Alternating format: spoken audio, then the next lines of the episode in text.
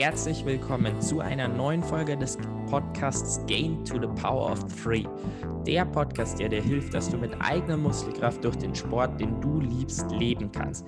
Gemeinsam mit Experten unterhalte ich mich über die drei wichtigen Themen für eine erfolgreiche Vermarktung im Profisport. Presse, Sponsoren und dem Profisportler selbst. Heute zu Gast ist Jessica Nägele. Auch diese Folge wird euch mit freundlicher Unterstützung von Swiss Life Select, die dich mit ganzheitlicher Finanzberatung unterstützen, damit du finanziell immer die richtigen Entscheidungen für ein selbstbestimmtes Leben triffst, von Steuerberater Matussek, dessen engagierte und fachlich kompetente Mitarbeiter aus allen Bereichen des Steuer- und Finanzwesens dich in individuellen Beratungsgesprächen flexibel, transparent und insbesondere digital beraten. Und vom Schlosshundkammer, einem Tageszentrum und Hotel im Norden von München, das sich durch seine perfekte Atmosphäre für Innovation aus Tradition und Moderne auszeichnet, präsentiert. Jetzt wünsche ich euch auch schon viel Spaß mit der Folge mit Jessica Nägele. Heute zu Gast im Podcast habe ich Jessica Nägele. Jessica Nägele ist Country Manager Germany für POC das heißt, einem Hersteller, der sich insbesondere im Bereich Helme, Brillen und Schutzausrüstung einen Namen im Rad- und Wintersport gemacht hat. Selbst ist sie leidenschaftlichere Mountainbikerin und bei POC ist sie äh, spezifisch zuständig für die strategische Verkaufsplanung für den deutschen Markt, ähm, für das Vertriebsteam, ähm, aber auch für die Marktanalyse und die Offenlegung von Potenzialen. Und ich denke mal, das sind sehr, sehr viele interessante Infos äh, dabei, wo man eben auch für den Profisport äh, zum einen erkennen kann, was möchte denn eigentlich eine äh, Firma beim Marketing von gesponserten Athleten, aber auch eben um weiterhin zu verstehen, ähm, wie funktioniert denn Werbung eigentlich äh, bei solchen großen Firmen wie zum Beispiel POC. Ähm, zuvor war sie auch schon bei äh, lange Jahre bei Evoc zuständig, bei Planet Sports und bei Orthovox. Das heißt, sie bringt schon von verschiedenen Firmen sehr, sehr viel Erfahrung mit und deswegen freue ich mich jetzt auch wirklich sehr auf das Gespräch. Hallo Jessica. Hallo Niklas, vielen Dank für die Einladung und vielen Dank für die nette Anmoderation. Äh, ich freue mich auch, bin gespannt.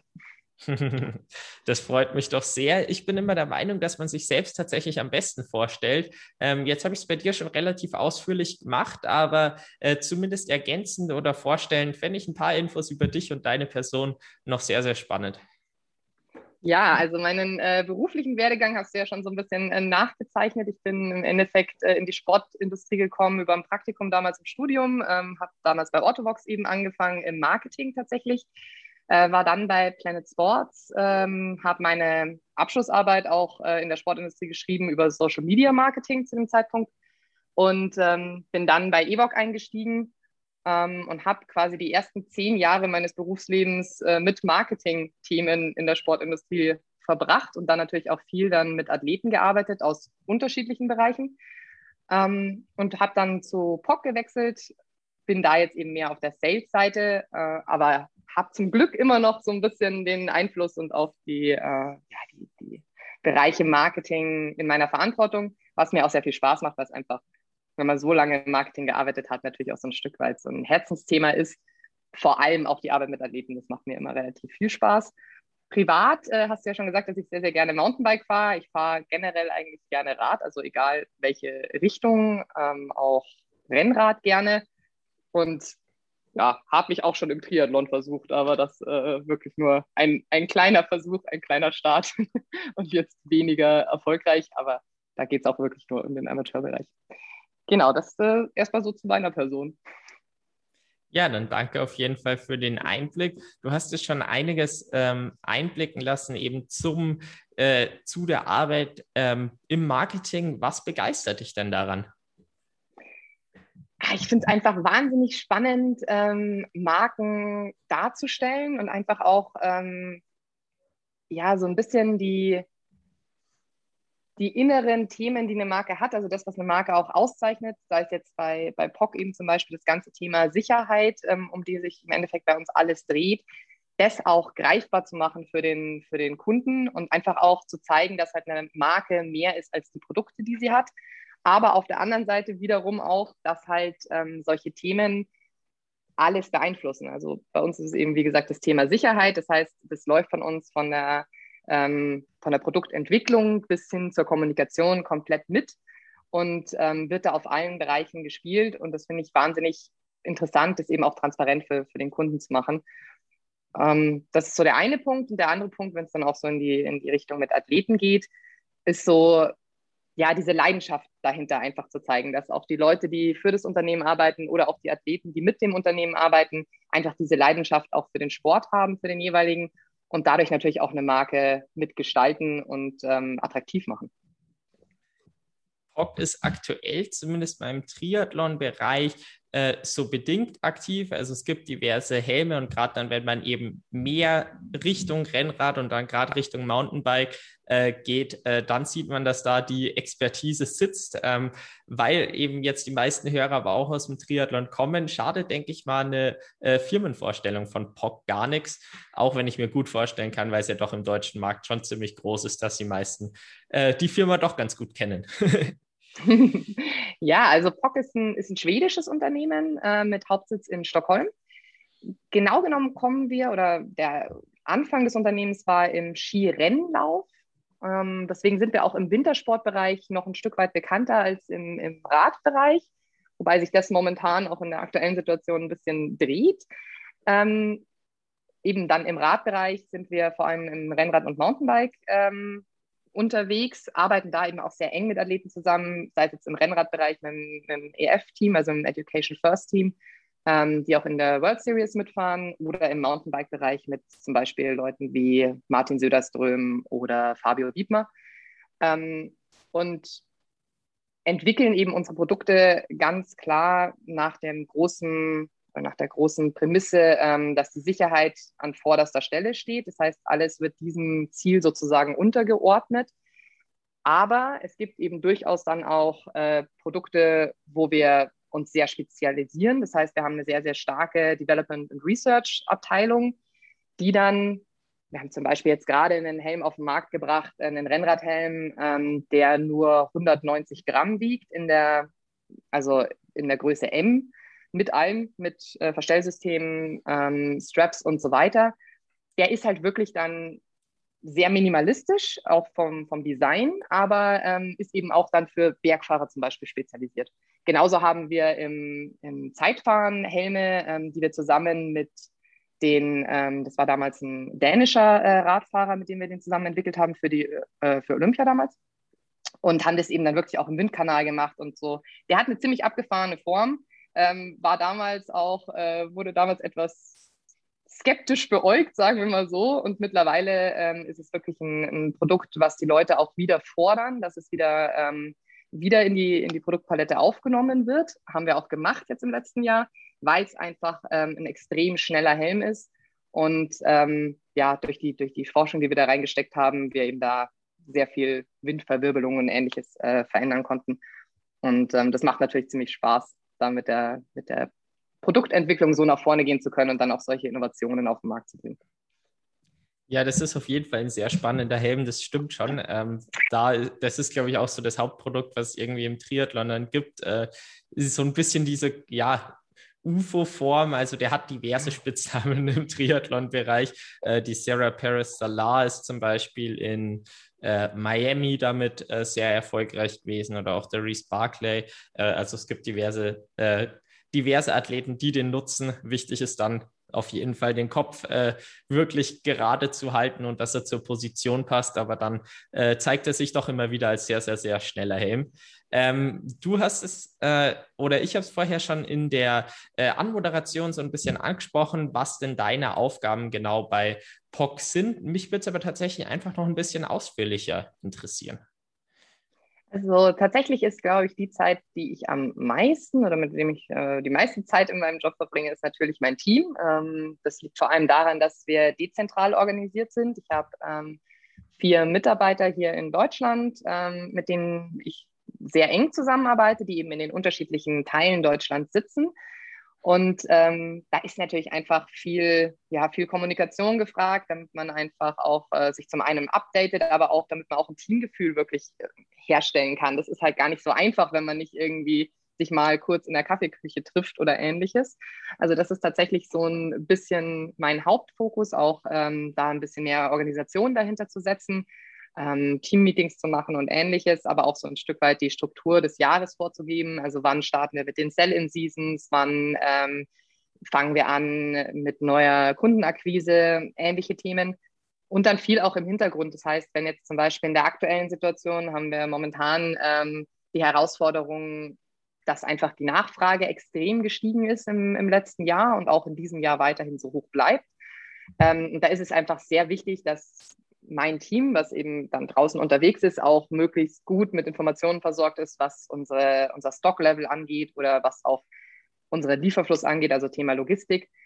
Und ähm, das sind einfach Themen, die ich dann sozusagen aufbereite, weiter, weitergebe und da eben mein Team manage, koordiniere und sie vor allem unterstütze, damit sie dann eben draußen auch ja, die Informationen haben, die, die dann auch angefragt werden von unseren Händlern.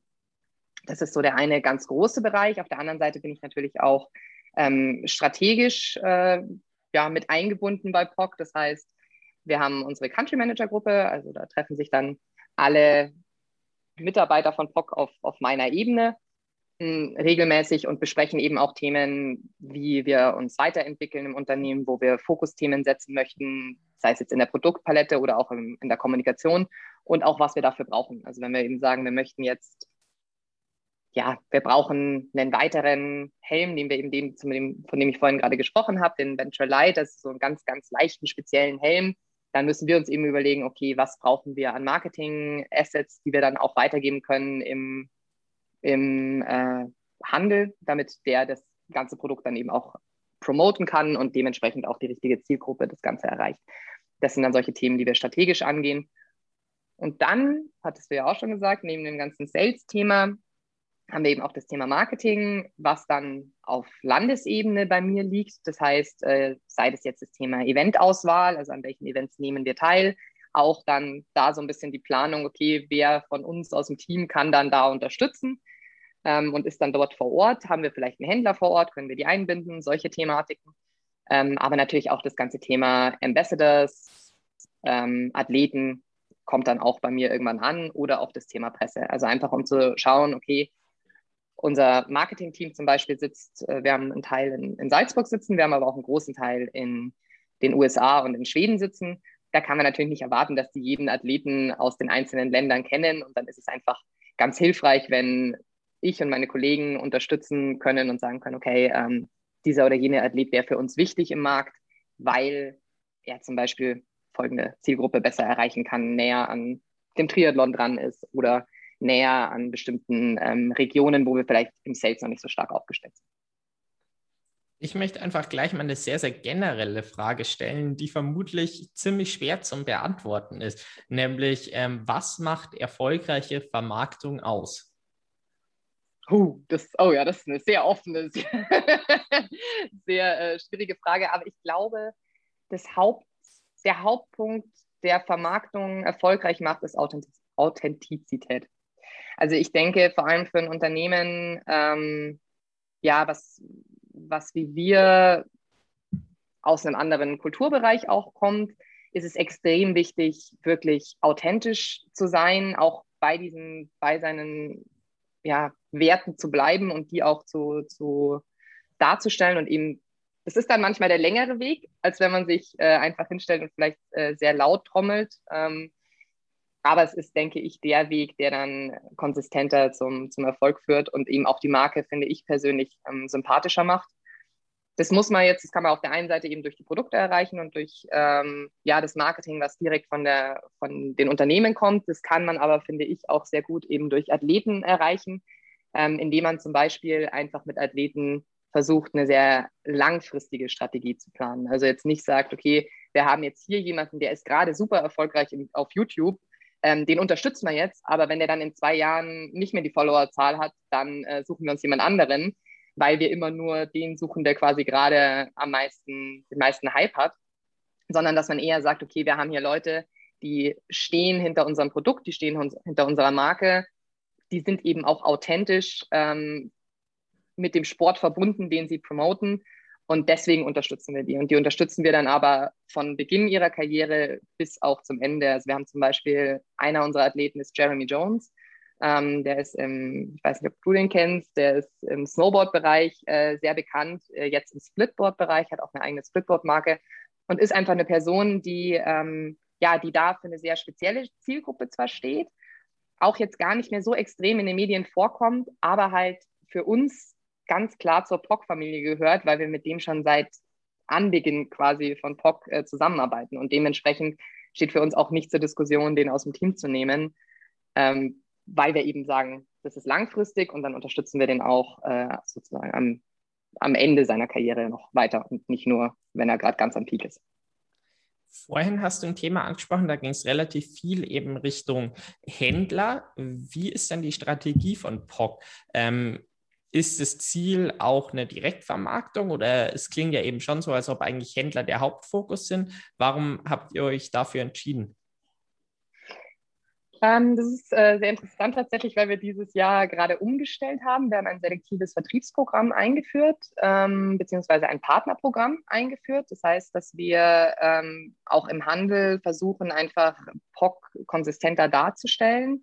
Für uns ist es ganz entscheidend, da mit dem Handel sehr eng zusammenzuarbeiten, weil der Handel einfach auch, ja, neben der Funktion natürlich, dass er unsere Produkte verkauft, aber einfach auch die Beratung natürlich auch übernimmt. Da ist es für uns einfach wichtig, dass wir deswegen auch einen sehr engen Kontakt zu unseren Händlern haben. Wir haben sicherheitsrelevante Produkte, das heißt, es muss auch richtig erklärt werden. Wir sind aber auch eine Premium-Marke, das heißt, auch da muss wirklich erklärt werden können, wo der Unterschied zwischen unseren Produkten liegt zu denen vom Mitbewerb und warum unsere Produkte dann eben teilweise ein bisschen teurer sind. Ähm, da geht es halt dann teilweise schon sehr technisch wirklich in die Materialien und wie die auch zusammenarbeiten.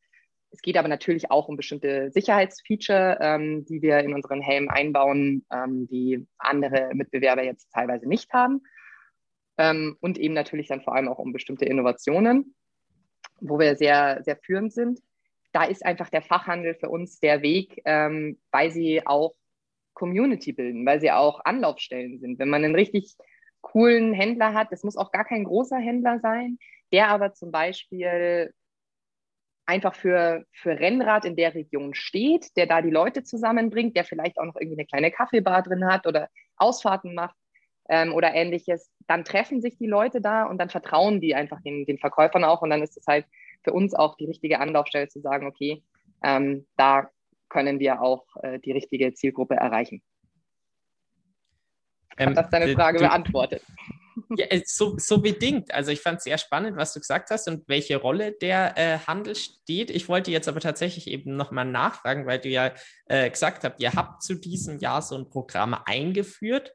Ähm, mhm. verstehe ich das dann richtig, dass quasi jetzt der Fokus nochmal mehr auf den Handel geht? Oder wie, also ging da zuvor dann mehr online. Also ich weiß, den, den POC-Skihelm, den ich habe, äh, den habe ich im Handel auch schon vor einigen Jahren gekauft. ja, nee, also der Punkt ist im Endeffekt, was wir damit gemacht haben, ist, dass wir den Handel nochmal näher an, an POC rangeholt haben, ans Unternehmen. Das heißt, wir sind nicht mehr ganz so breit aufgestellt. Wir haben ähm, ja, wir haben bestimmte Kriterien definiert, wo wir gesagt haben, wir brauchen zum Beispiel, was für uns absoluter Fokus, äh, Fokuskriterium war, ähm, ist, dass wir nur im Fachhandel verkaufen. Also wirklich nur im Handel, ähm, der auch die Kompetenz dann hat, unsere Produkte zu, zu erklären, zu beraten. Wir hatten zum Beispiel auch in Deutschland ähm, waren wir, waren wir in, in Unternehmen oder beziehungsweise in Shops vertreten, ähm, die uns wegen dem Design im, im Laden hatten. Also die gar nicht jetzt sportspezifische Läden waren, sondern die gesagt haben, hey, wir haben einfach, unser Konzept ist es, bestimmte wirklich sehr designorientierte Produkte aus unterschiedlichsten Bereichen hier anzubieten. Absoluter Fokus nur auf, auf wirklich Produktdesign, gar nicht auf die Funktionalität. Und das sind zum Beispiel Händler, wo wir gesagt haben, das passt nicht zu unserer Ausrichtung eigentlich. Thema Sicherheit, auch hier wieder ähm, unsere, unsere Kernwert sozusagen in den Vordergrund gestellt, weil wir gesagt haben, da ist halt einfach nicht die, die Beratung gegeben, die aber notwendig ist bei so einem Produkt. Und deswegen haben wir uns entschieden, eben hier nur noch über den Fachhandel zu gehen ähm, und haben sowohl online als auch stationär uns da einfach, ich würde mal sagen, das Profil geschärft. Aber natürlich ist der Handel für uns weiterhin ganz, ganz großer und starker Partner. Wird er auch hm. bleiben. ähm, du hast jetzt äh, vorher schon das ähm, Standing von POC irgendwie erreicht, beziehungsweise schon ein paar Mal erwähnt, dass äh, eben POC wirklich für Sicherheit stehen möchte. Und jetzt würde mich interessieren, welche Position äh, strebt äh, POC ähm, an, im Markt zu haben, beziehungsweise hat POC im Markt ähm, und welche Strategien also wirklich tatsächlich Strategien, wie Athleten zusammenarbeiten, ähm, sind dafür nötig, um das auch zu erreichen. Mit Position meinst du jetzt die ähm, Position im, im Handel oder meinst du jetzt die Platzierung im Sinne die, von zum die Beispiel Platzierung. Äh, die genau. Platzierung? Also wir sind eindeutig eine, eine Premium-Marke. Da bleiben wir auch, da werden wir auch weiterhin ähm, uns bewegen und natürlich ist äh, unser Anspruch äh, ganz klar, dass wir auch ähm, ja, marktführend sind und marktbestimmend. Dementsprechend, äh, das ist auch mit der Grund, warum wir, und da kommen wir eigentlich jetzt auch schon ein Stück weit in das Thema Strategien, um das zu erreichen, rein, ähm, warum wir sehr, sehr stark in das ganze Thema Research und Development ähm, investieren. Wir haben eine sehr große Produktabteilung, die eben unsere Produkte entwickelt. Ähm, wir haben da auch Kooperationen, die weit über unseren Bereich hinausgehen. Eine sehr wichtige Kooperation, die auch sehr spannend für uns ist, ist zum Beispiel mit Volvo. Ähm, die haben wir, da arbeiten wir zusammen im Bereich ja, mehr Sicherheit für im Straßenverkehr. Also was dann für Volvo eben auf der einen Seite zum Beispiel äh, hilfreich ist, um Früherkennungssysteme in die Autos einzubauen, dass zum Beispiel Radfahrer erkannt werden, bevor sie überhaupt ähm, vom, vom Fahrer wahrgenommen werden können, visuell, ähm, und der, der Wagen dann auch vorwarnt. Da sind zum Beispiel Sachen, wo wir unsere Expertise einbringen können für Volvo. Und auf der anderen Seite haben wir zum Beispiel letztes Jahr den allerersten ähm, Dummy-Test gemacht mit Volvo zusammen, ähm, mit Dummies, die tatsächlich einen Helm tragen. Bis jetzt gab es nämlich nur Tests, bei denen geschaut wurde, wie reagiert der Körper eines Menschen oder auch der Kopf, wenn er zum Beispiel in eine Kollision kommt mit einem, mit einem Auto, ähm, wenn er auf die Motorhaube trifft oder ähnliches, ähm, wie reagiert da der Körper direkt. Aber es wurde nie getestet, wie ein Helm da auch mit reinspielt.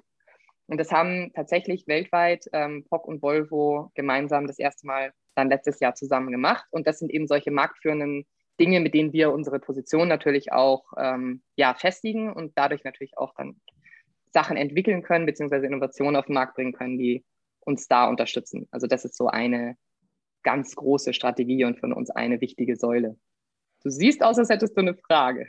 Das ist richtig. Ähm, bei mir kommt nämlich direkt bei dieser äh, Kooperation zwischen jetzt POC und Volvo in den Kopf und was du eben auch erkannt hast, diese Frühwarnsysteme ähm, von POC gibt es dann quasi in Entwicklung, dass wirklich ähm, zum Beispiel durch irgendeinen Chip oder ähnliches ähm, in Zukunft die Route von einem Radfahrer berechnet wird, wie auch immer, ähm, gleichzeitig der Volvo das erkennt und dadurch einfach deutlich früher auf solche Gefahren reagieren kann? Gibt es solche äh, Bestrebungen in die Richtungen? Weil das wäre ja auch schon was, was äh, deutlich Sicherheit hinzufügen könnte und was, finde ich, eine sehr, sehr spannende Entwicklung wäre. Ja, lustigerweise tatsächlich ist das gar nicht äh, in der Zukunft, sondern solche Sachen gibt es schon. Es gibt schon durchaus Ach, die Möglichkeit, dass Produkte ähm, miteinander kommunizieren, also dass zum Beispiel der Helm mit einem Auto zusammen kommuniziert. Ist aber dann natürlich schwierig, da muss man mal gucken, weil die Hersteller natürlich auch unterschiedlich arbeiten. Ähm, aber ja, solche, solche Themen gibt es. Ähm, aber ich kann natürlich nicht über, über Dinge reden, an denen wir jetzt forschen. Ähm, aber was ich vielleicht noch sagen kann, was so die Produktentwicklung angeht ähm, und das Thema Sicherheit angeht, ist halt bei uns das Konzept eben auch so, dass wir, wir nennen das das Whole Helmet Konzept. Das heißt, unsere Helme sind immer so konzipiert, dass sie quasi vor, während und nach einem Sturz den, ja, den Träger oder halt den Athleten ähm, bestmöglich schützen. Das heißt, vor eines Sturzes beziehungsweise vor einer Kollision versuchen wir das Ganze schon zu vermeiden, indem wir zum Beispiel mit relativ auffälligen Farben arbeiten. Wir haben da die, ähm, die AVIP-Kollektion, nennt die sich. Das heißt ähm, Attention, Visibility, Interaction and Protection. Das ist das Ausgeschriebene. Und äh, das ist, sind dann immer Neonfarben, also vor allem Neon Orange steht dafür bei uns in der Kollektion. Wir haben aber auch so ein Neon Pink, ähm, weil diese beiden Farben tatsächlich am besten sichtbar sind. Also ich meine, du kennst es ja auch, wenn du Rad fährst und du fährst zum Beispiel durch eine Allee, dann wechseln die Lichtverhältnisse sehr stark. Du hast im, im, Frühjahr, im Sommer ist alles grün. Da ist ein neongrünes oder neongelbes ähm, Objekt zum Beispiel nicht so gut zu sehen wie ein neonoranges. Deswegen ist das die Farbe, die wir da gewählt haben. Also bist du besser sichtbar und dadurch kann eine Kollision eher schon verhindert werden. Während des Sturzes arbeiten dann natürlich die ganzen äh, Materialien optimal miteinander und ähm, schützen dich eben so gut, wie es möglich ist in einer ähm, Kollision oder in einer Sturzsituation. Und nach dem, nach dem Sturz haben wir dann zum Beispiel spezielle Technologien, die wir im Helm drin haben, wie ein Recco-System. Das kennt man aus dem Wintersport auch relativ viel. Ähm, da, da kannst du ganz gut geortet werden. Also wenn du zum Beispiel dann von der Straße runterfallen würdest oder wenn du beim Mountainbiken bist und du fällst vom Trail und bist nicht mehr sichtbar, dann kannst du eben damit gefunden werden. Genauso haben wir auch ähm, so ein ID, also ein NFC-Chip eingebaut in manchen Helmen. Ähm, da kann man dann seine medizinischen Daten aufspielen, dass Ersthelfer, die an die Unfallstelle kommen, wenn du nicht mehr ansprechbar bist, deine medizinischen Daten zum Beispiel auslesen können und dann wissen, welche Blutgruppe du hast, welche Allergien und so weiter. Da kannst du aufspielen, was auch immer du möchtest, auch zum Beispiel Notfallkontakte. Und das sind eben Dinge, die wir bei der Helmentwicklung alle mit reinnehmen, um den Athleten eben bestmöglich zu schützen währenddessen.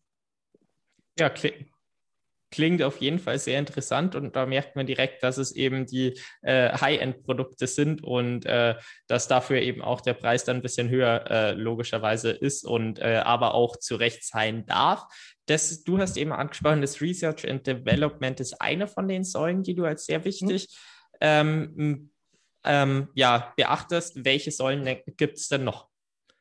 Ja, dann gibt es natürlich ganz klar, da haben wir jetzt gerade schon drüber geredet, das ganze Thema Sales. Es ist einfach wichtig, dass man ähm, dann diese Message auch äh, an den Kunden bringt, beziehungsweise eben auch in die, ja, mit den richtigen Verkaufspartnern zusammenarbeitet. Äh, da haben wir eben jetzt einen ganz wichtigen Schritt gerade getan. Und für uns ist da einfach auch wichtig, dass unsere ja, alle Leute, die bei uns im, im Sales-Bereich arbeiten, halt nicht nur Sales-Mitarbeiter sind, sondern auch Markenbotschafter ein Stück weit. Das heißt, alle unsere Mitarbeiter haben in irgendeiner Form ähm, natürlich eine sportliche Leidenschaft, ähm, haben dann auch ganz klar ihre, ihre Bereiche, in denen sie dann mehr Expertise haben, ähm, aber stehen einfach mit Leidenschaft dahinter. Sei das jetzt zum Beispiel, ähm, haben wir Mitarbeiter, die früher selbst aktive Athleten waren, ähm, auch im, im Weltklassebereich. Ähm, wir haben auch Mitarbeiter, die eben, ja, zum Beispiel unsere, unsere Chefin im Online-Bereich, die macht selbst Ironman. Ähm, das heißt, wir haben wirklich Leute, die da sehr dahinter stehen und das hilft natürlich einfach auch, auch wieder das Thema Authentizität ähm, darzustellen, dass die Leute einfach auch für die Produkte stehen und dafür brennen und die auch verkaufen. Genauso wichtig ist es dann eben, diese Leidenschaft auch an den, an den Handel ähm, zu bringen, weil auch die Leute dort natürlich mit mehr Begeisterung sich mit den Produkten auseinandersetzen und dann auch besser beraten können, wenn sie halt auch von der Marke begeistert sind, wenn sie von den, von den Leuten im Endeffekt auch ein Stück weit begeistert sind, die dort arbeiten. Das heißt, uns ist eben die Beziehung zum Handel sehr wichtig, also Thema Kundenbindung, ähm, Thema aber auch Schulungen. Ähm, also wirklich, das sind so die Fokusthemen, die wir dann im Sales-Bereich da setzen. Und dann haben wir natürlich auch das große, große Thema Marketing, worum es ja hier auch äh, dann hauptsächlich geht. Und da ist einfach zum einen natürlich ähm, auch wieder auf den Bereich Handel zu sehen, das heißt Handelsmarketing, also welche Möglichkeiten haben wir da, unsere, unsere Produkte besser darzustellen, auch die Besonderheiten der Produkte herauszuarbeiten, die USPs, ähm, uns auch als Marke dementsprechend darzustellen. Das sind dann Sachen, die eben ins Handelsmarketing laufen, wo wir sehr viel ähm, Zeit und auch äh, Geld natürlich auch ein Stück weit investieren, um, um die Produkte einfach auch herausstechen zu lassen im Handel. Und auf der anderen Seite ist es natürlich dann das ganze Thema Brandbuilding. Das heißt, ähm, da zu sehen, okay, dass man mit den richtigen Athleten zusammenarbeitet, dass man da auch eine intensive Zusammenarbeit hat. Im Rennradbereich zum Beispiel eben ganz, ganz klar für uns das Education First Team, mit denen wir sehr, sehr intensiv arbeiten, mit denen wir ähm, bestimmte Helmmodelle dann auch auf, auf Anfrage von ihnen entwickeln. Also wenn die uns zum Beispiel dann sagen, okay, wir bräuchten einen Helm, der ähm, sehr leicht ist natürlich, natürlich sehr gut schützt, aber den bräuchten wir für die Frühjahrsklassiker. Das heißt, der muss auch einfach ein Stück weit aerodynamisch sein und vor allem aber auch ein bisschen vor schlechteren Wetterbedingungen schützen. Da haben wir zum Beispiel dann einen Helm entwickelt, der, ähm, der eben in diese Richtung geht, einfach auf, auf Feedback von unseren Athleten. Das gleiche haben wir natürlich dann auch in anderen Bereichen, was sei es jetzt Thema Protektion oder ähnliches, was dann im Mountainbike-Bereich äh, eher geht oder natürlich dann auch im Skibereich. Und das ist, ähm, denke ich, eben auch ein Thema, wo wir wo wir sehr stark sind, dass wir, wir haben kein sehr großes Athletenteam. Wir haben jetzt nicht massenhaft Athleten, mit denen wir eng zusammenarbeiten, ähm, aber eben mit denen, denen wir arbeiten, da ist die Kooperation sehr eng, da ist die Kooperation wirklich ähm, der Austausch sehr, sehr gut und das ist was, was uns natürlich auch sehr stark nach vorne bringt. Du hast auch schon angesprochen äh, zur Markenbildung, beziehungsweise dass eine Expertise bei dir in dem Bereich ist, nämlich das Thema äh, Social Media Marketing, was ja auch ähm, für Athleten ähm, inzwischen immer mehr an Wichtigkeit gewinnt und was ich auch schon aus anderen Gesprächen herausgehört habe, äh, auch einfach für dann Sponsoren und Kooperationen einfach enorm wichtig ist, diese Reichweite, die man darüber hat. Und ähm, deswegen auch da wieder jetzt einfach als Einstieg in dieses Thema die recht generelle Frage, ähm, nämlich was macht ähm, erfolgreiche Vermarktung auf Social Media aus? Da kann ich die gleiche Antwort geben wie vorhin bei unserer Frage. okay, da, da, dann darfst du es direkt e et etwas spezifischer beantworten in vielleicht bestimmten äh, Methoden, die du denkst, dass dafür entscheidend sind. also ich denke, äh, das äh, ist jetzt zumindest für mich immer sehr wichtig gewesen auch, oder ist es auch jetzt noch, wenn ich mir das anschaue, ähm, eben ganz klar wichtig das Thema Authentizität. Es ist wichtig, dass, dass ein Athlet ähm, ja auch das darstellt, was er, die Leidenschaft eigentlich darstellt für den Sport. Das müssen jetzt nicht die, die Hochglanzfotos sein. Es muss jetzt nicht jedes Mal, ähm, müssen es Bilder sein, die dann irgendwie noch nachbearbeitet wurden oder ähnliches, sondern es muss einfach zeigen, was man, warum man für diesen Sport brennt und was, was das Besondere für einen an diesem Sport ist. Das ist, denke ich, das, was ähm, was es am interessantesten macht. Äh, ich denke, erfolgreich sind vor allem auch die Athleten, die nicht nur ihre Erfolge dort darstellen und die schönen Zeiten, sondern dann auch mal zeigen, dass das Ganze auch wirklich harte Arbeit ist und ähm, auch ja, auch man mit Rückschlägen da äh, zurechtkommen muss. Also wie gesagt, einfach authentisch, ich sag mal, einen, einen sehr 360-Grad-Blick auf das Athletendasein. Ähm, ich finde, das heißt jetzt nicht, dass man ja, jetzt äh, private Themen damit reinnehmen muss, sondern man kann da wirklich ähm, halt einfach das zeigen, okay, wie trainiere ich, wie, ähm, wie leide ich auch teilweise beim Training, ähm, wie stelle ich meine Ernährung da auf, solche Themen. Ja? Ähm, das ist, denke ich, was, was, was das Ganze authentisch und interessant macht. Und dann ist, denke ich, auch ein Irrglaube häufig, äh, dass Followerzahl und Reichweite alles ist das ist, ähm, es ist halt dann doch ein großer Unterschied, ob ich jetzt einen Athleten habe, der 250.000 Follower hat, ähm, dem aber die meisten nur folgen, weil er zum Beispiel ja nicht nur seinen, seinen sportlichen Bereich äh, darstellt, sondern keine Ahnung, sich jetzt auch häufig mit seiner hübschen Freundin fotografiert oder sie mit ihrem attraktiven Freund oder ähnliches. Also die sich einfach, wo die Zielgruppe dann gar nicht diesen Sport fokussiert, die er anspricht, sondern einfach ähm, die Person an sich, was ja auch vollkommen in Ordnung ist. Aber da muss man eben, denke ich, sehr stark ähm, schauen, was es dann auch für die Marke wirklich nützlich macht. Weil viele Leute, wenn ich jetzt, ähm, nehmen wir mal das Beispiel, ich, ich nehme POC, ähm, mache einen Aufkleber und klebe den irgendwo im englischen Garten an den Laternenmasten. Dann mögen das viele Leute sehen. Das sagt den Leuten aber nichts. Hat keinen Bezug und es hat auch keine, dementsprechend dann keine Wirkung. Und das ist im Endeffekt das Gleiche. Wenn ich jetzt einfach nur einen Athleten nehme, ähm, der zwar viele Follower hat, der aber gar nicht die Zielgruppe erreicht, die ich mit meiner Marke auch ähm, erreichen möchte, dann hilft mir die Reichweite im Endeffekt auch nichts. Das heißt, bei mir ist es persönlich so, wenn ich darauf achte, mit wem wir zusammenarbeiten, ähm, geht es mir vielmehr auch um die Engagement Rate. Das heißt, äh, wie interagiert ein Athlet auch mit seinen, mit seinen Fans? Ähm, wie viel wird dann von den Fans auch tatsächlich ähm, auf den Athleten eingegangen? Was sind da für Fragen? Und zum Beispiel auch, wenn man sich dann Kommentare oder ähnliches anschaut, geht es vielleicht auch schon sehr stark in eine Fachkompetenz rein. Also wird dieser Athlet auch wahrgenommen als jemand, der eine Kompetenz darstellt im Bereich Rennrad zum Beispiel. Ähm, fragen die Leute ihn explizit, warum er diese oder jenige, jene Ausrüstung nutzt. Solche Themen sind dann, finde ich persönlich, viel interessanter als jetzt die reine Followerzahl. Mhm. Ähm, was mich tatsächlich auch noch aus Firmenseite interessiert, du bist ja jetzt sehr auf die Athleten eingegangen. Ähm, bei POC würde ich sagen, äh, Social Media läuft auch ganz gut. Ich meine, du sagst eben, man kann es daran nicht hundertprozentig festmachen an den Followerzahlen, deswegen möchte ich es jetzt auch da gar nicht groß erwähnen, äh, aber es läuft auf jeden Fall, wenn man es an der Materie mag, als augenscheinlichstes Argument, als erstes Argument äh, sieht, sehr gut. Deswegen würde mich da so ein bisschen die Strategie dahinter interessieren. Warum denkst du, dass ähm, bei euch dieses Thema so erfolgreich ist? Ähm, du meinst jetzt rein auf unsere Social-Media-Kanäle ja, ge genau. gesehen quasi? Mhm. Ja, also da ist es im Endeffekt, denke ich, der Punkt, dass wir da sehr konsistent sind. Also zum einen ist es natürlich da ein bisschen was anderes, weil die Leute, die POC äh, Sports folgen, die folgen uns, weil sie unsere Produkte gut finden. Das heißt, da ist die Zielgruppe auf jeden Fall schon mal sehr äh, spezifisch. Das ist schon mal ganz gut.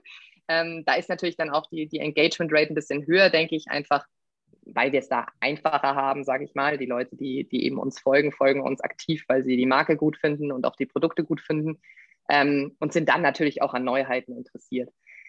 Bei uns ist die Strategie, also was man bei uns sehr stark sieht, denke ich, wir haben ähm, unterschiedliche Ansätze. Das heißt, wir haben zum einen den Ansatz, wo wir unsere Athleten sehr stark in den Fokus stellen. Ähm, wir haben zum Beispiel auch das POC Journal, was nochmal eine eigene, ein eigener Blog ist, wo wir wirklich auch sehr intensiv dann auch auf, auf die Zusammenarbeit mit den Athleten eingehen, ähm, sei es jetzt eben für ein spezielles Produkt, aber sei es auch zum Beispiel für die Vorbereitung der Freeride World Tour oder ähnliches, dass wirklich ähm, wir da die Athleten ein Stück weit begleiten und da so einen Blick hinter die Kulissen ein bisschen ähm, ermöglichen und das auch unsere Athleten machen. Das heißt, unsere Athleten haben dann auch teilweise ein Takeover bei unseren, bei unseren Stories und äh, nehmen uns sozusagen mit. Das macht es natürlich dann auch sehr authentisch. Das ist ähm, ganz schön und emotionalisiert das Ganze natürlich auch. Und auf der anderen Seite ist es aber auch so, dass wir bei unserem Kanal nicht nur auf Emotionen gehen, sondern eben auch auf die Produkte. Das heißt, wir zeigen zum Beispiel dann auch, in diesem Jahr haben wir, haben wir im Mountainbike-Bereich einen neuen Helm und eine neue Brille zusammen rausgebracht, die dann sehr stark auch dargestellt wurden mit den einzelnen Features, äh, mit den USPs in unterschiedlichen Situationen und dann auch in, in Produktfotografieren, wo man so ein bisschen sagen kann, the product is the hero. Also es geht wirklich nur um das Produkt. Und das ist dann wirklich aber auch sehr sehr ästhetisch dargestellt, ähm, sehr aufwendig fotografiert, um einfach da auch die, ähm, ja, einen, ich sag mal, sehr banalen Gegenstand ähm, trotzdem mit Emotionen zu füllen. Das kann man ja dann auch mit, einem, mit einer guten Produktfotografie erreichen oder auch mit kleinen Snippets. Und ich denke, da macht unser Brand Content Team einen ziemlich guten Job. Also so äh, wirkt es auf jeden Fall nach außen, wenn man sich es eben anschaut. Ähm, aber ich finde ich find die Marke auf jeden Fall auch sehr sympathisch und sehr cool. Wobei ich tatsächlich, muss ich ehrlich zugeben, über Social Media noch nicht gefolgt bin vor dem Podcast. Muss ich ganz ehrlich sein. Äh, Habe ich, hab ich aber mal geändert. Ähm, ist ein cooler Kanal. ähm, das, das freut schon... mich sehr zu hören. du hast ähm, jetzt schon ein paar Mal eben die Zusammenarbeit mit Athleten ähm, angesprochen und ich hatte da eben auch gestern ein Gespräch äh, mit dem Ronny Schildknecht, ähm, der bei HEP ähm, zuständig ist. Und bei HEP geht es tatsächlich auch bei, bei dem Thema äh, Kooperationen mit Athleten sehr, sehr viel, um wirklich Vertrauen äh, mit in die Firma zu bringen.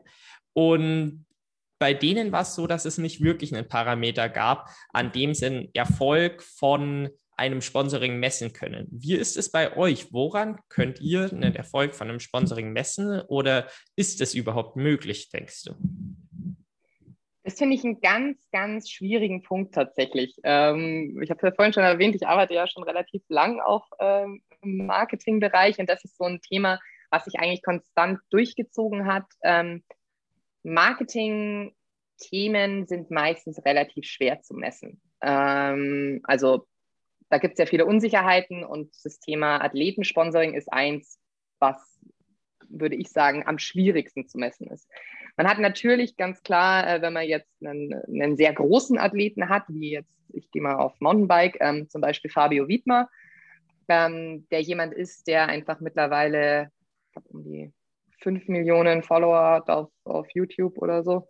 Ähm, also wirklich enorme Reichweiten hat. natürlich ist so ein Athlet dann aufgrund seiner Reichweite, weiß man, dass man da einen anderen Erfolg hat.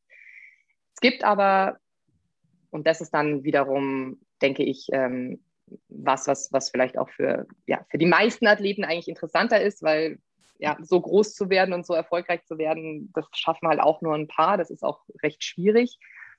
Aber es gibt eben für uns zum Beispiel auch Parameter, wo wir sagen, wir haben unterschiedliche Level, wo wir mit, äh, mit Athleten zusammenarbeiten und zum Beispiel jetzt im untersten Bereich, sage ich mal, ähm, was das Thema Ambassador angeht, was das Thema auch Local Heroes angeht, ähm, geht es dann zum Beispiel darum, okay, wie erreichen die ihre eigene Community in ihrem Ort?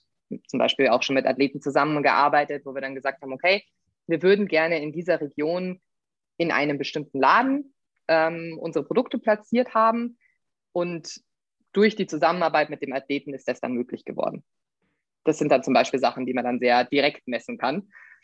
Aber generell ist es sehr schwierig tatsächlich, ähm, ja, mit Athleten zu arbeiten, beziehungsweise da dann den Erfolg ähm, gleich konkret zu messen. Das ist eher was, was ich persönlich finde, dass sich eher auf, auf lange Sicht dann auch ähm, einstellt und eben, wo viel Vertrauen mit, mit der Rolle spielt, definitiv, ja. Und wie entscheidet ihr dann, wie viel ähm, Geld ein Athlet ähm, im Investment ähm, wert ist? Ha, da bin ich jetzt tatsächlich gar nicht die richtige Ansprechpartnerin, weil das äh, macht dann unser Marketing-Team, ähm, beziehungsweise haben wir da eben zwei extra Stellen, die sich damit befassen. Das sind äh, ja Verhandlungen. Da geht es natürlich auch darum, wie sichtbar man ist. Da geht es auch viel dann darum, ähm, wird es dann da gibt es ja unterschiedlichste Modelle. Also man kann entweder sagen, okay, Athlet bekommt äh, im Jahr Summe X ähm, und kann damit machen, was auch immer er möchte. Gibt aber dann auch Modelle, wo man sagt, okay, der Athlet bekommt ähm, eine kleinere Summe, hat dann aber zum Beispiel von uns äh, noch die Zusage, dass er für bestimmte Projekte, die er umsetzt, ähm, noch eine prozentuale Beteiligung bekommt. Also das sind sehr, sehr unterschiedliche Modelle, die da angewendet werden. Und da muss ich jetzt tatsächlich zugeben, da würde ich mich zu weit aus dem Fenster lehnen, wenn ich dir da jetzt ähm, eine konkrete Zahl nennen würde oder sagen würde, okay, ab, ab Followerzahl so und so viel ähm, bekommt man bei uns diesen oder jenen Betrag. Ja gut, zudem man ja auch wieder daran nicht alles festmachen kann, wie du eben vorher gesagt hast. Ähm, Fabio Wittmer ist sicher ein sehr, sehr erfolgreicher äh, Athlet, zum einen jetzt auf Social Media, zum anderen aber eben auch mit der Reichweite. Und das ist sicher was, wo er dann viel Geld wert ist. Aber ja, jetzt ein, ein Popstar, wie du eben sagst, der dann vielleicht noch mal deutlich mehr Follower hat, äh, wäre trotzdem für eure Firma halt äh, ein Bruchteil vom Werbewert wahrscheinlich wert. Ähm, und deswegen ist, also kann man es ja wieder nicht daran festmachen, aber mich, mich hätte es interessiert. Schade, dass du aber nicht die optimale Ansprechpartnerin dafür ähm, ja. dann, dann bist. also es ist tatsächlich, natürlich haben wir, ähm, es, man muss auch sagen, wir arbeiten da momentan noch so ein bisschen äh, an, einem, an einem konkreten Konzept, wie wir auch unsere Athleten dann unterschiedlich ähm, ja, betreuen, beziehungsweise welche, welcher Athlet dann auch in welche Kategorie reingeht. Also es gibt eben dann so die, die, die eher lokal ähm, für uns eine Rolle spielen, aber trotzdem sehr, sehr wichtig sind. Ähm, dann gibt es eben Leute, die dann vielleicht regional, also wirklich im, im Land ähm, sehr wichtig sind, aber international nicht so die, die Rolle spielen. Und dann gibt es eben internationale Athleten und dann gibt es aber natürlich auch nochmal, äh, ja, wie du gerade sagst, mit Popstars oder ähnlichem, ähm, ist eben dann auch die Frage, inwieweit wir, wir da zusammenarbeiten. Ähm, gab da jetzt zum Beispiel mit einem Händler letztes Jahr auch eine Kooperation, der ähm, aus unterschiedlichsten Sportarten, also Fußball, Eishockey, ähm, Tennis, glaube ich, war dann auch mit dabei, ähm, wirklich Größen mit dabei hatte, wie jetzt ein, ich glaube, Manuel Neuer war, war dort mit, da, mit vertreten, dann ähm, zum Beispiel. Ähm, und der dann eben diese Athleten komplett ausgestattet hat, von Fahrrad über Bekleidung bis hin zu Helm. Und man dann da zum Beispiel eine Kooperation gemacht hat. Die lief dann aber über den Händler tatsächlich und nicht über, über den Athleten an sich. Also das heißt, ähm, da war jetzt, konnte man jetzt nicht sagen, dass wir Manuel Neuer sponsern würden, sondern ähm, das war dann eine Kooperation mit dem Handel und dem Athleten und wir haben, haben das Ganze dann unterstützt von unserer Seite nochmal aus. Ähm, solche Sachen gibt es dann auch muss man dann eben gucken, inwieweit es äh, übergreifend dann auch sinnvoll ist. Ähm, jetzt hast du vorher schon ein paar Punkte angesprochen, die für euch wichtig sind ähm, für einen Athleten, für ein Sponsoring. Ähm, magst du das vielleicht nochmal zusammenfassen, beziehungsweise weitere Punkte hinzufügen, die du noch denkst, die entscheidend sind? Also quasi die Frage ist, ähm, auf was achtet ihr bei Athleten für ein Sponsoring, ob diese geeignet sind? Also da gibt es ganz klar zwei ähm, Kategorien, sage ich jetzt mal. Es gibt zum einen wirklich die Athleten, die ähm, professionell ihren Sport betreiben und davon auch leben. Also wirklich, ähm, die jetzt zum Beispiel im Bereich Rennfahren ähm, aktiv sind, sei es jetzt äh, im Rennrad, im Mountainbike oder im Ski.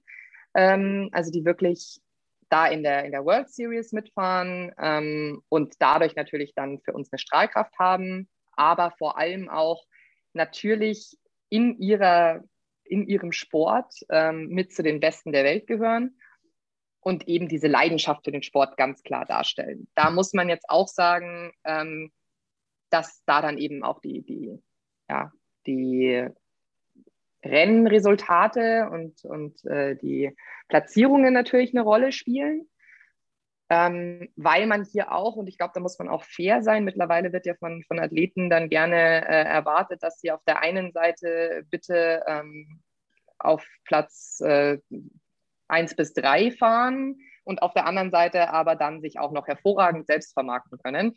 Ähm, es hat ja einen Grund, warum, warum es Jobs gibt, gibt wie Social Media Manager. Ähm, das sind zwei vollwertige Jobs, die da eigentlich von einer Person verlangt werden. Und ich denke, da muss man dann schon auch differenzieren. Ähm, nicht jeder, der, der ein sehr, sehr talentierter Sportler ist, ist, ein, ist gut im, in der Selbstvermarktung und nicht jeder, der sich gut selbst darstellen kann, ist ein guter Sportler. Also da muss man, denke ich, eben schauen, dass man das auch differenziert und das tun wir da eben auch. Also auf der einen Seite, wie gesagt, äh, Rennresultate und eben wirklich das Thema Racing, ähm, das Thema sportliche Leidenschaft. Auf der anderen Seite dann wiederum das Thema Selbstvermarktung, also das Ganze so ein bisschen getrennt zu betrachten. Ähm, und da kommt es dann eben, wie gesagt, sehr stark auf das Thema Authentizität an, ähm, auf das Thema für uns auch ähm, ja, das Thema Sicherheit. Das heißt, äh, wir würden niemals einen Athleten unter Vertrag nehmen, der zum Beispiel auf seinen Social-Media-Kanälen konstant äh, ohne Helm zu sehen wäre in seiner Sportart. Das macht für uns keinen Sinn. Ähm, dann auch vor allem nicht, weil wenn er dann auf einmal mit Helm zu sehen ist, ist die Frage, okay, ja, wie viel wurde ihm denn dafür bezahlt? Also das so, ähm, das, das ist dann für uns einfach nicht interessant. Ähm, und dann kommt es, denke ich, auch sehr stark auch auf die Zusammenarbeit an. Das heißt, für uns ist wichtig, äh, eine enge Zusammenarbeit mit den Athleten, ähm, auch gutes Feedback dazu bekommen, aus, äh, sei es jetzt A vom Markt, aber auch Produktfeedback zu bekommen tatsächlich, um da das Ganze auch äh, ausbauen zu können. Das heißt, ähm, für uns ist es natürlich auch interessant, wenn wir zum Beispiel Leute haben, die ein bisschen sich mehr mit der Thematik befassen, also die auch ähm, vielleicht jetzt zum Beispiel in einem, in einem Shop arbeiten, wenn wir jetzt auf, auf wirklich lokale Ebene runtergehen ähm, und dann sagen können, hey, mir ist aufgefallen, bei dem Helm sind die, sind die Straps bei, bei der, ähm, ja, unterm Kinn zum Beispiel irgendwie angenehmer, hat ein anderes Material, wollt ihr euch das mal anschauen. Solche Themen sind zum Beispiel für uns auch tatsächlich interessant, wenn wir dann auf die ganz lokale Ebene runtergehen.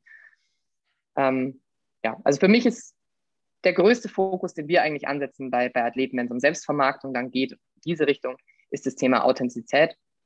Ähm, also Authentizität auf der einen Seite und auf der anderen Seite dann natürlich ähm, das ganze Thema Racing und ihre Resultate. Ja, auf jeden Fall äh, sehr, sehr spannend und vielen Dank für die Einblicke. Ähm, jetzt würde es mich interessieren, ähm, welche Komponenten ähm, sind es dann, die in dem Sponsoring wichtig sind? Also quasi, welche Gegenwerte wünscht ihr euch von einem Athleten? Das, das ist zum Beispiel zum einen irgendwo Produktfeedback, ähm, das ist zum einen aber auch irgendwo eine Reichweite. Also was sind quasi die Tätigkeiten, die ein Athlet wirklich machen kann, um euch den besten Mehrwert ähm, zurückzugeben?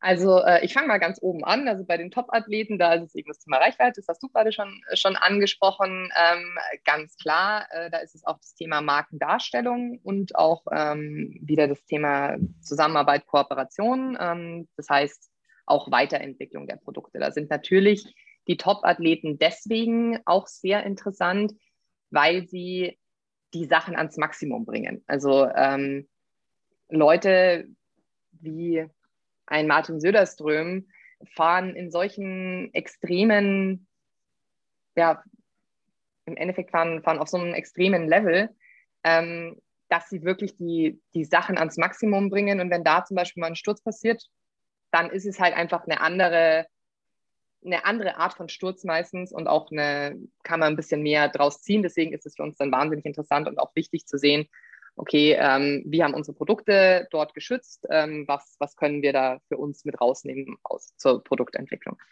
Das ist so der eine Punkt. Ähm, beziehungsweise eben dann ganz klar eben Thema Reichweite bei denen. Wenn wir dann weiter nach unten gehen, ähm, als Gegenwert ist es, was ich schon gesagt habe, auf einer Sales-Ebene dann meistens relativ interessant. Das heißt, ähm, wie können auch lokale Athleten den Sales für uns ankurbeln? Ähm, einfach weil zum Beispiel natürlich schauen die Leute auf, auf große Athleten und finden die auch toll. Aber wenn jetzt jemand, den du kennst, einen bestimmten Helm fährt oder eine bestimmte, einen bestimmten Protektor oder so, dann tauschst du dich aus, dann unterhältst du dich darüber und dann ist es natürlich auch ein Meinungsbilder. Das heißt, da ist es für uns einfach ganz wichtig, dass wir da auch Leute haben, ähm, die dann auch zum einen sich mit den Produkten sehr gut auskennen, die aber auch das Interesse daran haben, dann natürlich ähm, das Wissen weiterzugeben und die Marke auch äh, da zu promoten und dementsprechend eigentlich dann dort auch direkt Sales zu generieren. Also wenn man da mit einem Shop zum Beispiel zusammenarbeitet ähm, oder mit einem Bikepark irgendwie, weil man da zum Beispiel auch sich mithilft, die Strecke zu bauen oder ähnliches oder weil man einfach viel dort ist, ähm, dann sind das schon, schon Punkte, wo man sagt, okay, wirklich einen Einfluss auf, auf Leute nehmen zu können und auf ihre Kaufentscheidung ist im Endeffekt dann auch was, was für uns als Gegenwert sehr interessant ist. Fabio Wittmer ist sicher einer von euren Athleten, der am äh, ja allerpräsentesten ist. Also ich habe jetzt vorher mal nachgeschaut, als du gesagt hast, 5 Millionen war tatsächlich niedrig gegriffen, sind inzwischen 6,4 Millionen auf ja, bei YouTube. dem wächst es also, stetig. Ja, genau. Das kann man auf jeden Fall sagen. Ähm, und ich denke mal, da ist dann auch einfach ganz eindeutig mit eigener Signature-Line, die jetzt, ich glaube, irgendwie vor zwei bis drei Wochen, ich habe mir das Datum gar nicht genau angeschaut, ähm, rausgekommen ist bei POC. Also wirklich, das, man kann sagen, das ist irgendwie so die Traumkooperation, die man sich so vorstellen kann, würde ich behaupten. Was denkst du, macht die so erfolgreich? Die Zeit. Wir haben mit Fabio ähm, angefangen zu arbeiten, als der, ich glaube, 13 oder 14 war, also wirklich ähm, in einem sehr, sehr jungen Alter. Das ist übrigens auch bei Martin Söderström so. Ähm, das sind Athleten, mit denen wir wirklich äh, schon arbeiten, seit die sehr jung sind. Ähm, natürlich auf unterschiedlichem Level, ganz klar ähm, aber sie eben ihre ganze Karriere hinweg begleitet haben. Das heißt, ähm, da ist einfach auch die, die Zusammenarbeit eine sehr enge, die, ähm, die stehen hinter der Marke, die ähm, vertrauen den Produkten. Und ähm, das ist das, was diese, was diese Kooperation so erfolgreich macht, ähm, würde ich ganz klar, kann man, glaube ich, sehr, sehr leicht runterbrechen. Ja, spannend tatsächlich, ähm, wie, wie direkt die Antwort jetzt gekommen ist. Äh, sehr, sehr interessant. Bei mir kommt dann direkt die Frage hoch, ähm, wenn ihr mit Fabio Wittmer, als ihr 13 oder 14 zusammengearbeitet habt, äh, oder eben auch mit anderen Athleten, wirklich schon von Beginn der Karriere äh, zusammenarbeitet, wie ist es dann? Wie identifiziert ihr so früh dann schon äh, solche Talente, beziehungsweise eben Menschen, die die dann spannend sein können? Ich denke, das ist, äh, das hat auch, hat auch viel mit Glück zu tun, ein Stück weit. Ja? Äh, da muss man halt dann auch zum, zum richtigen Zeitpunkt äh, mit der richtigen Person sprechen. Ähm, natürlich ist es jetzt bei jemandem wie, wie einem Fabio zum Beispiel durchaus auch so gewesen, ähm, der hat ja angefangen oder beziehungsweise ist ein bisschen bekannter geworden, nachdem er angefangen hat, mit Danny McEskill ähm, zu arbeiten. Das heißt, er hat mit Danny ähm, einen Workshop, glaube ich, gemacht, soweit ich das weiß damals, und ist da dann aufgefallen durch sein Talent, was er schon hatte. Ähm, und Danny ist damals auch für POC gefahren. Ähm, und dann ergeben sich natürlich so ein Stück weit solche Sachen. Das heißt, ähm, wenn halt dann ein Athlet, äh, wie zum Beispiel in dem Fall auch der, der ähm, Fabio zu uns kommt und sagt, hey, ich habe da jemanden, der ist wirklich gut, könnt ihr den vielleicht auch, gibt es da irgendwas, kann man dem vielleicht ein paar Produkte zur Verfügung stellen oder so. Sowas fängt dann meistens eher klein an. Ähm, und dann ja, dann, dann hat man eben solche Leute im Team und hat dann manchmal auch, auch diese großen Erfolge, wie sie jetzt beim Fabio eben auch sind. Ähm, gibt natürlich Athleten, die dann jetzt nicht dieses Niveau erreichen, ganz klar. Aber für uns ist Nachwuchsförderung auch generell einfach ein wichtiges Thema, weil es weil es eben auch den Sport ausmacht. Deswegen haben wir zum Beispiel auch eine ganz klare, wir haben ja auch Kinderprodukte, ähm, die alle den gleichen Sicherheitsstandard haben und genauso aufgebaut sind wie die Produkte für Erwachsene. Wir machen da keinerlei Abstriche. Ähm, und das ist natürlich dann auch was, wo wir sagen, ja, wenn, wenn wir Kinder da auch äh, heranführen wollen an den Sport, macht es natürlich auch Sinn, Leute auch schon in einem jungen Alter zu fördern ähm, und denen auch zu ermöglichen, ihren Sport weiterzumachen. Weil es ist halt auch leider so, dass vor allem in solchen Randsportarten, ähm, wie jetzt zum Beispiel im Mountainbiken oder auch zum Beispiel bei, sagen wir mal, im Freeride-Bereich im Winter, ähm, es halt sehr schwierig ist, davon auch zu leben, beziehungsweise ähm, auch, ja, da auch eine Karriere aufzubauen, weil es eigentlich sehr wenig Förderung gibt. Und da ist natürlich schon auch schön, wenn die Industrie dann da auch ein Stück weit ähm, ja, sich engagiert und auch mithilft. Und das ist was, was wir schon auch versuchen.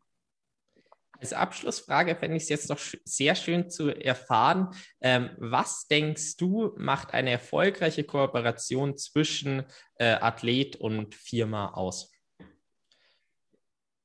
Ich denke, das Wichtigste ist eine, ist eine enge Zusammenarbeit. Also ich denke, es ist einfach, und zwar auch eine proaktive Zusammenarbeit. Das heißt, dass ähm,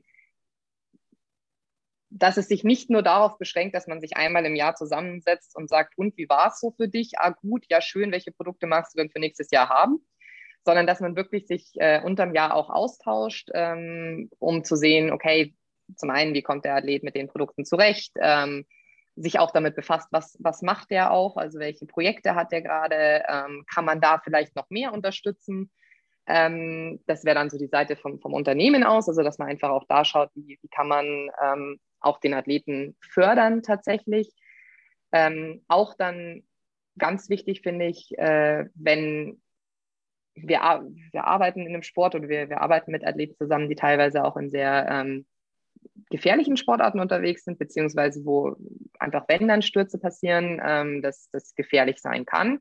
Und dass man auch dann sich meldet und einfach ja, auf einer menschlichen Ebene auch miteinander arbeitet. Ja? Also einfach sagt, äh, wie geht's dir, wie läuft's mit der, ähm, ja, mit der Reha oder ähnlichem. Also wirklich da einfach schaut, dass das Ganze neben dem, der reinen Business-Ebene halt einfach auch eine Ebene hat, wo man sagt, man arbeitet gerne miteinander zusammen. Ich denke, das ist eigentlich, egal ob es jetzt im Sponsoring ist oder generell einfach ein, ein sehr, sehr wichtiger Faktor, um eine erfolgreiche Zusammenarbeit zu haben. Andersrum ist es eben aber auch vom Athleten ähm, denke ich, etwas, was wichtig ist, zu erkennen, dass es um eine Geschäftsbeziehung geht. Das heißt, was das Thema, was du auch schon angesprochen hast, ähm, dass natürlich auch man als Unternehmen beschränkte Ressourcen hat und dann natürlich auch schauen muss, wie man die einsetzt und aufteilt.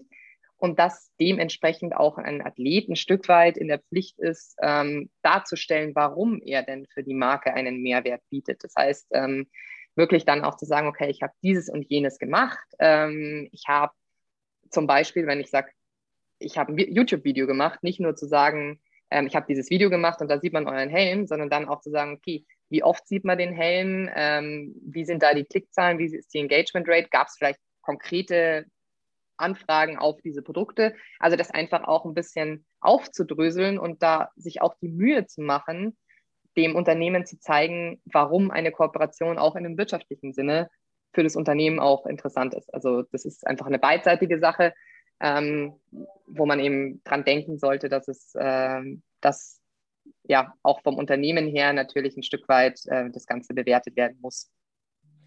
Dann bedanke ich mich sehr für die wirklich interessanten Einblicke, die du uns jetzt in der letzten Stunde gegeben hast.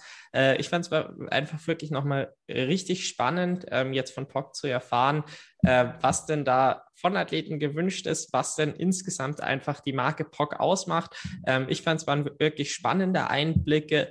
Ähm, und ja, also mir hat es auf jeden Fall sehr Spaß gemacht und ich habe auch einiges gelernt. Ähm, ich bin der Meinung, äh, kann man dann aber erst nach dem Feedback sagen, äh, dass das auch bei den Hörern äh, so sein wird. Ähm, möchte mich auf jeden Fall ganz herzlich für deine Zeit bedanken und äh, überlasse dir sehr gern die letzten Worte. Ja, dann äh, von meiner Seite auch ein großes Dankeschön. Ähm, ich hoffe, dass das Feedback dann auch positiv ist und nicht nur du, sondern auch die, die Zuhörer ähm, einiges mitnehmen können und konnten. Und ähm, ja, freue mich, dass ich äh, mit dir die Zeit verbringen konnte und da ein bisschen mehr Einblick gewähren konnte in die ganze Situation.